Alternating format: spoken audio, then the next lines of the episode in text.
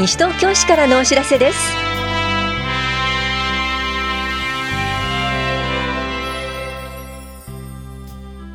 今日は休日診療を行っている当番の病院。4月分6月支払い分からの年金額などについてお知らせします。インタビュールームお話は西東京市市民課の安見場ルミさん。テーマは便利でお得。証明書コンビニ交付サービスをご利用ください。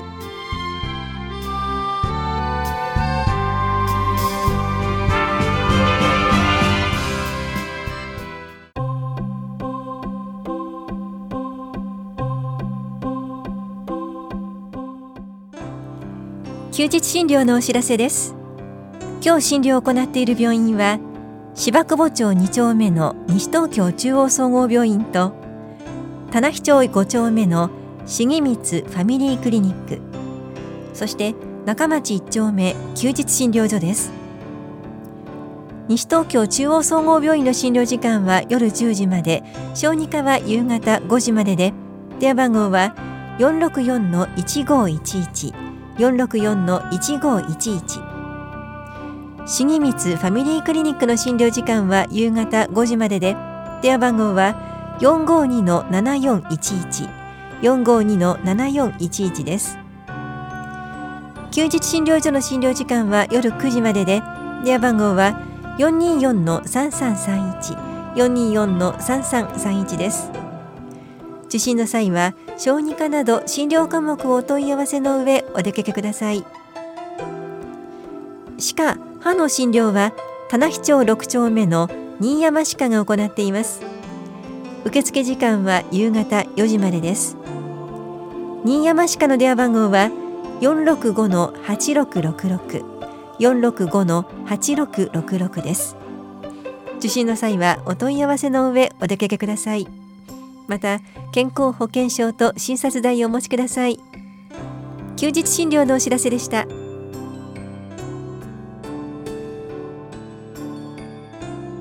4月分6月支払い分からの年金額についてお知らせします。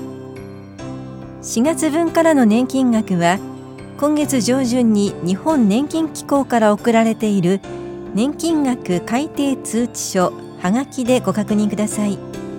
今年度の年金額は昨年度から0.1%のプラス改定です。なお端数処理のため月額で数円の増減が生じる月があります。お問い合わせは武蔵野年金事務所までどうぞ。保険年金課からのお知らせでした。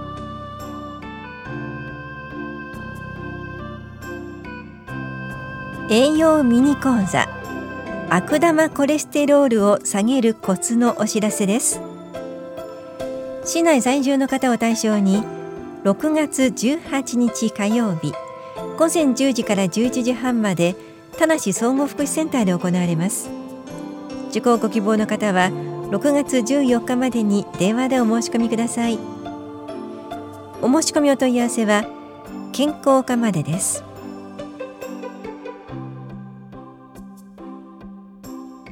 障害福祉計画障害児福祉計画策定等支援業務委託に係る事業者募集のお知らせです。第6期障害福祉計画第2期障害児福祉計画等支援業務委託の募集選定をします。選考方法はプロポーザル方式企画提案協議です。募集要項などは6月3日に市ホームページに公表の予定です。お申し込みは6月17日から19日までに必要書類を市役所法屋庁舎1階障害福祉課へ郵送または持参してください。なおこの計画は2カ年かけて策定予定です。詳細は市のホームページをご覧ください。障害福祉課からのお知らせでした。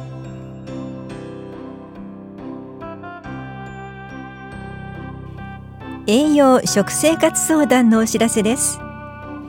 肥満や糖尿病などの生活習慣病予防の食事などについて管理栄養士による相談を行います。西東京市在住の方を対象に6月18日火曜日午後1時から4時まで田梨総合福祉センターで行われます。受講ご希望の方は6月14日までに電話でお申し込みください。お申し込みお問い合わせは健康課までです。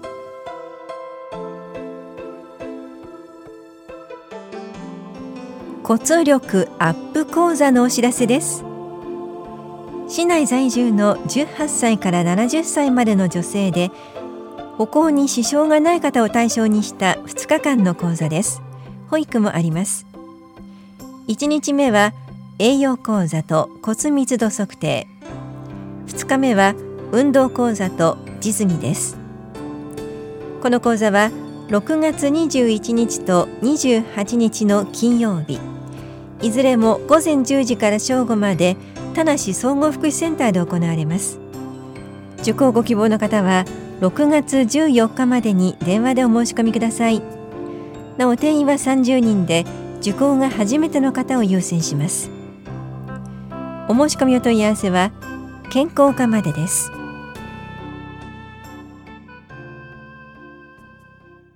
インタビュールームお話は西東京市市民課安見場ルミさんテーマは便利でお得、証明書コンビニ交付サービスをご利用ください。担当は近藤直子です。さて、安見場さん、早速伺っていきます。証明書コンビニ交付サービスというのはどんなサービスなんでしょうか？証明書コンビニ交付サービスとは、住民票や課税証明書等の各種証明書をコンビニエンスストア等に設置されているマルチコピー機から取得できるサービスです。すべての証明書が窓口で取得するよりも100円お安く取得できるお得なサービスとなってます。このサービス、コンビニエンスストアならどこでもいいんですか？マルチコピー機が設置されている主要なコンビニエンスストアであれば、西東京市内に限らず全国で利用いただくことができます。お勤め先等に住民票等の提出が必要な場合でも、お近くのコンビニエンスストア等で証明書が取得できます。コンビニエンスストアで取得できる証明書はどんなものがあるんでしょうか？住民票の写し、これはマイナンバーや住民票コードは記載されないものとなってます。印鑑登録証明書、戸籍の全部事項、括弧当本証明書、個人事項、括弧証本証明書、戸籍の不評の写し、使途民税の課税、括弧非課税証明書、ここで注意点が4つございます。住民票の写しにはマイナンバーや住民票コードは先ほどもお伝えしましたが記載されません。印鑑登録証明書の取得のためには事前に市民課窓口において印鑑登録の手続きが必要となります。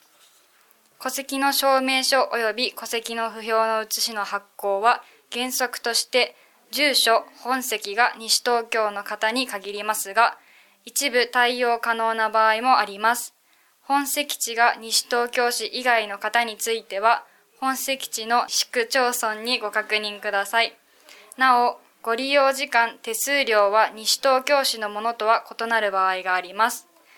用途により無料になる証明書は、市役所窓口のみの取り扱いとなります。コンビニエンスストアといえば年中無休24時間営業というところも多いと思いますが、これはいつでも取得できるんですか？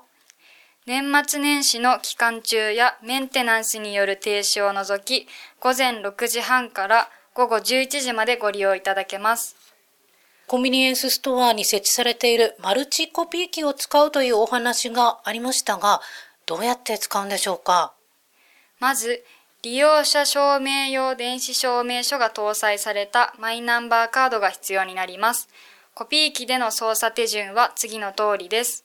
丸1、マルチコピー機のメニュー画面で行政サービスを選択し、証明書交付サービスを選択します。丸2、カードリーダーにマイナンバーカードを置き、あらかじめ設定した数字4桁の暗証番号を入力します。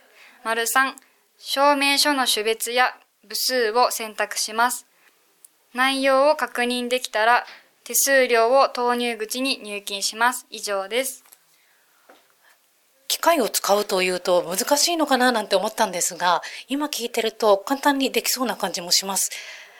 さて、コンビニエンスストアで取得するためにはマイナンバーカードが必要というお話でした。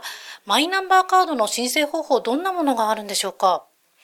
マイナンバーカードは受け取り方法が2つありますが、ご自分で郵送またはオンライン、過去パソコンやスマートフォンなどで申請する方法や街中の証明写真機から申請していただき、窓口でカードをお受け取りいただく方法が主流となってます。もう一つの受け取り方法や詳細はお問い合わせいただくか、市のホームページをご覧ください。はい、ありがとうございます。休みまさん、最後にラジオを聴きの皆さんへ一言お願いいたします。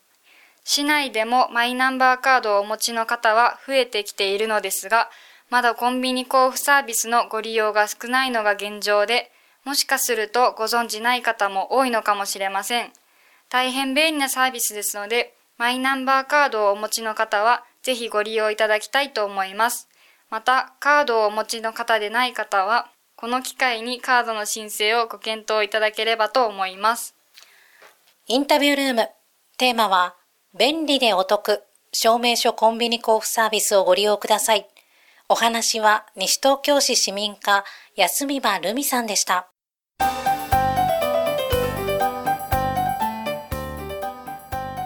台風集中豪雨に備えましょう。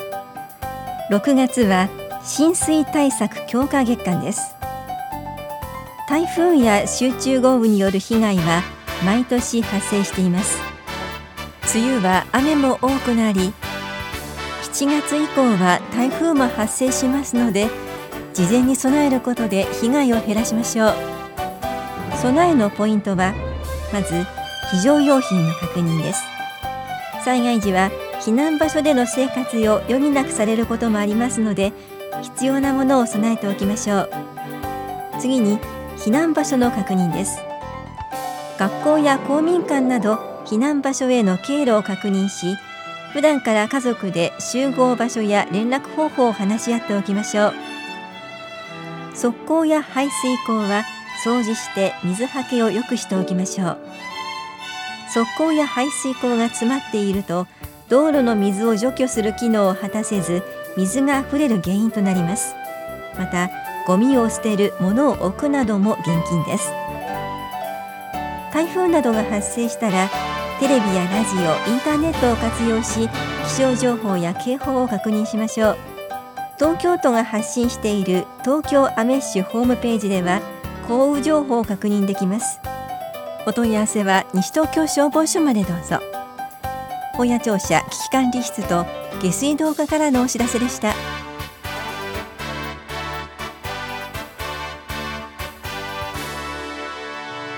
この番組では皆さんからのご意見をお待ちしています。FM 西東京西東京市からのお知らせ係までお寄せください。またお知らせについての詳しい内容は広報西東京や西東京市ウェブをご覧いただくか西東京市役所までお問い合わせください。